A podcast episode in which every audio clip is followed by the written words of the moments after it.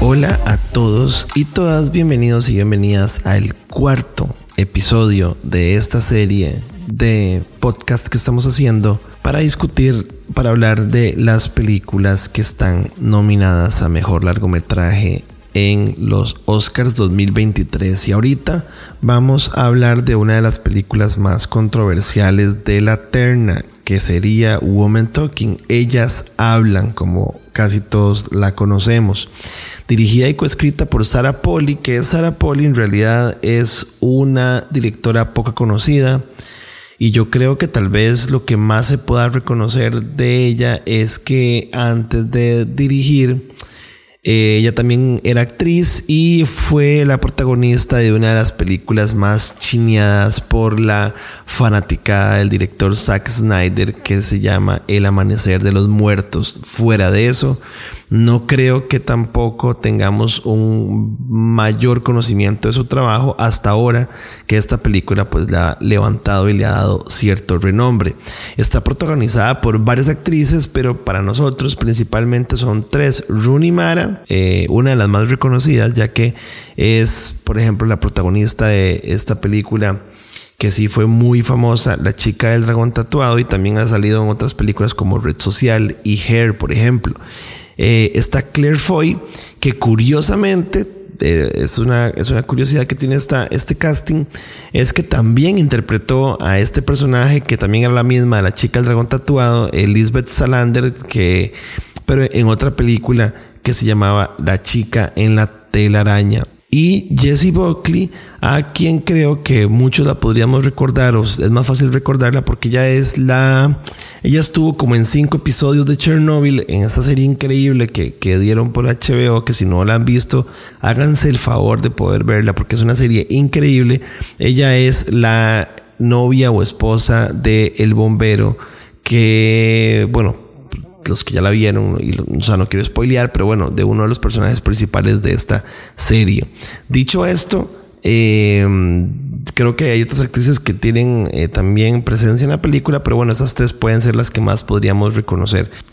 Obviamente la gente que vio eh, los trailers y, los posters también salía eh, Frances McDormand, que es la actriz de los Three Billboards Outside Ebbing, Missouri que también había ganado un Oscar por otra película, no me acuerdo cuál, pero la verdad es que esta, esta actriz creo que nada más está ahí como meramente un acto presencial, porque la verdad es que no, no tiene ni tres minutos de película, así que creo que la usaron prácticamente como una figura para atraer gente a la película. Ahora, dicho esto, ¿por qué creemos que nominaron esta película?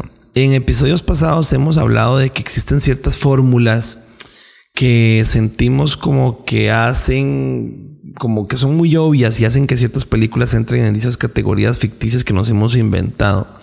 Y hoy estamos hablando de otra de las categorías. Ya hemos hablado de la categoría como tragedia, melancolía existencial.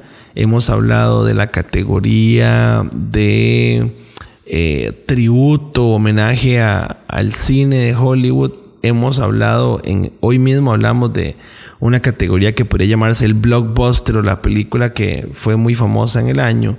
Y esta película cae en la categoría que podríamos llamar acerca de crítica. Crítica social, de estereotipos, machismo, racismo, etcétera, etcétera. Eh, ya hemos tenido películas que han ganado mejor película, como por ejemplo Moonlight, que yo creo que la pondría más allá de su drama en esta misma categoría por su mensaje de fondo. Y otras películas también como Green Book, que tal vez alguna gente no creo que la asociaría a esta categoría, pero también me parece que puede ir en esa categoría también. Y, y bueno, creo que esto es lo que tiene esta película, ya que nos nos encontramos con una película súper feminista que además está basada en un libro que a su vez eh, fue inspirado por una terrible historia de abusos a mujeres por hombres que lo que hacían era que, las, que drogaban a unas mujeres de una comunidad indígena en Bolivia. Perdón si no es indígena, pero bueno, es una comunidad eh, aislada, al parecer, entiendo, en Bolivia. Eh, y que pues también tuvo un caso similar. Dicho esto, este caso que sucedió en Bolivia fue lo que inspiró el libro. El libro no es un relato de este caso, digamos, boliviano, y es un libro aparte que lo que hizo fue que lo agarraron Sara Poli y bueno, y la, y la autora del libro, y lo que hicieron fue hacer una película del libro. La película es una comuna, eh, digamos, que parece como atemporal, como que no se sabe de dónde, muy parecida a esas comunas Amish, donde suceden pues estos, estos esos actos despreciables de una forma similar, pero eh, sin que la película exponga tan en extremo gráfico o en extremo eh, detallado, digamos, eh, este acto como en sí, pero bueno, más o menos ahí es donde hay una premisa que arranca la película. Repito, la idea de estos podcasts no son como contar la película, no lo, hemos hecho con las otras, pero en este caso creo que nos hacía, se nos hacía válido explicarlo. Entonces, em, digamos, eh, esta película tiene esto. Mucha gente o alguna gente podría decir que es una que es una película que está nominada porque es una película woke y cuando hablo de woke es este término que se que se viene utilizando para describir ideas y movimientos eh, eh, asociados, relacionados con la justicia social, pero la verdad es que nosotros creemos que tiene momentos en los que quieras o no, la verdad es que te quedas súper en silencio. Las mujeres sin duda son las que tal vez pueden verse muy impactadas en el tema de, del asco que debe darles, digamos, viendo una representación, aunque sea ficticia, de muchos pensamientos tan válidos y que, en ocasiones creo que la sociedad ha silenciado tanto alrededor de, de, no sé, del feminismo y este machismo que hemos pues padecido por muchos años. Y los hombres, digamos, al igual que en la película, la verdad es que prácticamente solo deberíamos apuntar la minuta y aprender casi como lo hace el mismo y único personaje masculino que participa en el largometraje.